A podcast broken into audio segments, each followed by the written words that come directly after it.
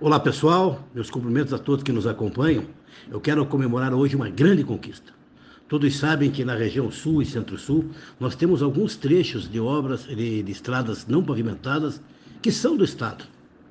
Eu cito para vocês Bituruna, Porto Vitória, quase 50 quilômetros, é, Paula Freitas, Frontin, mais de 20 e tantos quilômetros, Imalé, Rio Claro, Fluviópolis, que é no município de São Mateus do Sul, quase 50 quilômetros.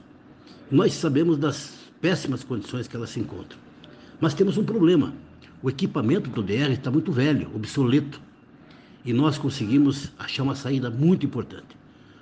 Autorizado pelo nosso chefe, nosso governador Ratinho Júnior, que tem um espírito municipalista, com a parceria com o Sr. Alex, nós conseguimos viabilizar 8 milhões de reais para a contratação de empresas que farão a readequação, alargamento e vão deixar a estrada um brinco, e mais ainda, serão responsáveis por pelo menos mais um ano de manutenção dessas estradas. E aí, se quebrar a máquina, é problema da empresa, ela tem que repor outra na hora. Se faltar funcionário, a empresa vai ter que repor funcionário. Portanto, serão 8 milhões de reais que serão aplicados na recuperação dessas estradas rurais da nossa região. E eu comemoro hoje essa conquista, essa luta muito grande que nós conseguimos alcançar.